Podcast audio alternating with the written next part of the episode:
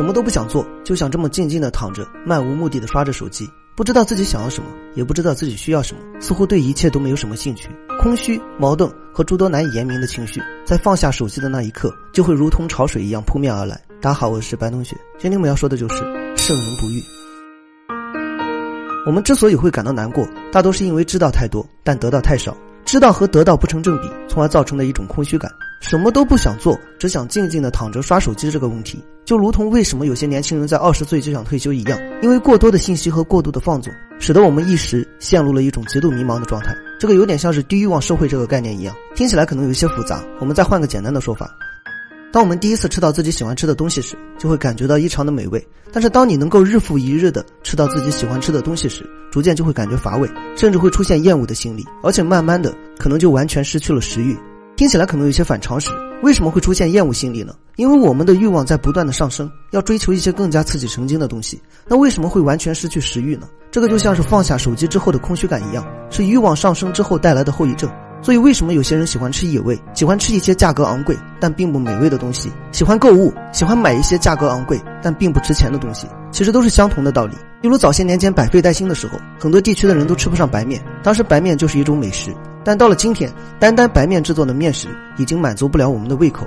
这个不是因为白面不好吃，而是我们的欲望和需求在不断上升，给我们带来了一种白面不好吃的假象。其实早在两千多年前就已经有人发现了这个问题，并将其记录在了《道德经》之中。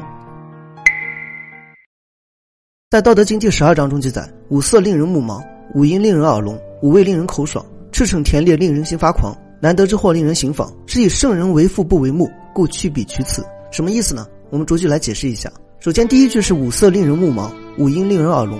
五色指的就是青、黄、赤、白、黑五种颜色，可以理解为是缤纷的色彩；五音指的就是宫商角徵羽五个音阶，可以理解为是美妙的音乐。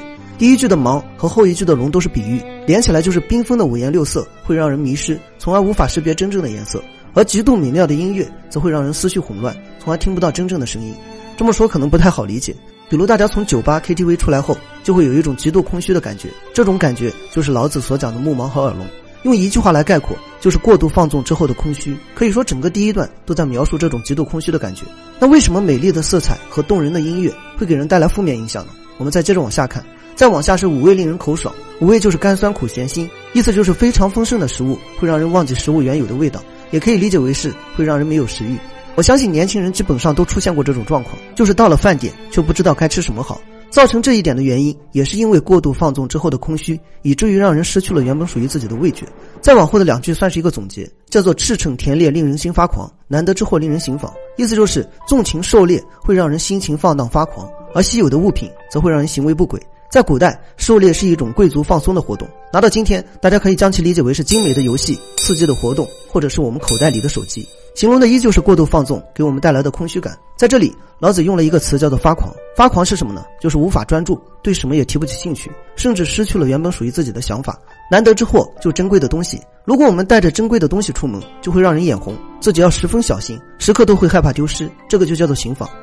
当年苏轼读到这句话的时候，曾这么解释过：“他说我不爱财富，但唯独喜欢字画，所以就酷爱收集字画。但这样一来，就出现了一个问题：自从开始收集字画后，时常会害怕失去家中收藏的字画，也担心自己看上的字画又得不到手。有时听到字画二字，都会有一种心慌的感觉。这个时候，一个喜好竟然变成了烦恼的根源。不久之后，苏轼想明白了这个问题。他说：我看清财富和生死，却唯独看重字画，这不就是颠倒了是非吗？”于是苏轼就尝试着放弃这个爱好。从此之后，再看到自己喜欢的字画，就算得不到，也不再感到可惜。家中的字画随意送人，也不会感到心痛。这个时候，再听到有人提起字画，就只能感觉到快乐，再也没有了烦恼。于是呢，苏轼就为此写下了一篇叫做《宝会堂记》的文章，以此来告诫同样喜爱字画的好友，希望他可以远离烦恼，找到真正的快乐。其实，古代这些贵族的烦恼与我们现代人的烦恼都是相同的，只不过在我们这个高度发达的社会中，使得我们这些平凡人也能够接触到一些古代贵族才能体会到的快乐。而这个体会快乐的工具，最典型的就是我们口袋中的手机。欲望这个词很有意思，几乎所有能够给我们带来快感的背后，都是欲望在作怪。我们不断追逐欲望的这个过程，就是放纵，而这种放纵的结果，就会给我们带来一种极度的空虚感，使得我们心情发狂，失去了原本属于自己的注意力。最重要的是，会让人忘记自己真正需要什么。那这个时候的我们应该怎么办呢？如果是圣人，他会怎么办呢？大家会有这个疑惑吗？就是为什么赌徒明知道赌博是一条不归路，却依旧无法控制自己？其实这背后的原因就与老子所讲的五色、五音、五味的概念相同。赌和毒都是一个道理。一般长时间接触这些东西的人，在开始决定戒掉之后，大多数都会复赌。这是为什么呢？说白了就是。他曾经尝试过在一张小桌上用几十块钱去博一个大奖，通过十分轻松的方法就能够让自己获得巨大财富的时候，他同时也就失去了能够让自己脚踏实地的专注力，不愿意再用一个月的时间去赚取那些在他看来为数不多的工资。例如戒酒也是同样的道理，通过一小杯一顿饭的功夫就可以让自己得到放松，他就已经不再关注那些复杂的方法。再回到我们开篇提到的问题。为什么会有什么都不想做，只想静静的躺着刷手机的这种感觉呢？同样也是一个道理，因为手机里的内容确实精彩，更容易牵动我们的喜怒哀乐，也更容易让我们为之迷失。坦白来讲，手机真的很有意思，可以说是这个世界上最有趣的东西。当我们通过滑动手机就可以获得快乐的时候，谁还愿意驱车郊游呢？就算是你真正放下手机驱车郊游，到最后也会发现还是手机更有意思，更加精彩。于是呢？就只能继续从手机中获得快感，利用短暂的时间来获得巨大的快乐，承受着这份快乐的后遗症，不断的恶性循环。这个时候，有很多倡导自律的人就提出了一个观点，他们说手机中的快乐并不是真的快乐。这句话完全就是自欺欺人，就好像是说喝酒不是真的放松，吃龙虾不是吃饭一样。手机中的快乐确实是真的快乐，但问题就是它是一种如同赌博一样会让人上瘾的快乐。所以，我们真正的问题是我们应该如何面对这种感觉？为此，老子提出了一个想法。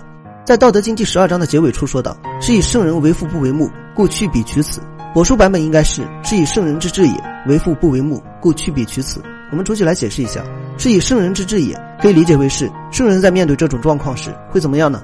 为父不为目，父就是肚子，可以理解为是需要；目就是眼睛，也可以理解为是欲望。圣人在面对这种状况时，会看自己是否需要，而不是单纯的为了欲望。举个例子，就拿食物来说，一盘红烧肉就可以吃饱，但我们为了满足自己，非要吃三盘红烧肉，这个就是五味令人口爽，是欲望在作怪，让我们忘记了食物原本的意义和味道。再拿手机来说，有的时候我们确实需要放松，手机上的内容也确实可以让我们放松，而能否控制好这个放松的时间，就是圣人和常人之间的差异。为了自己的需要，而不是为了欲望。最后这句话又呼应了《道德经》的主旨，叫做“故去彼取此”。在老子看来，他以上的这些说法就是道与非道的区别。其中“彼”就是过度贪恋欲望的非道，也可以理解为是失道；而“此”就是为父不为目的道，是真正的道。当然，以上内容仅代表我个人观点，如有错误，也感谢大家指正。那我们今天的内容就到这里了，我是白同学，我们下期再见。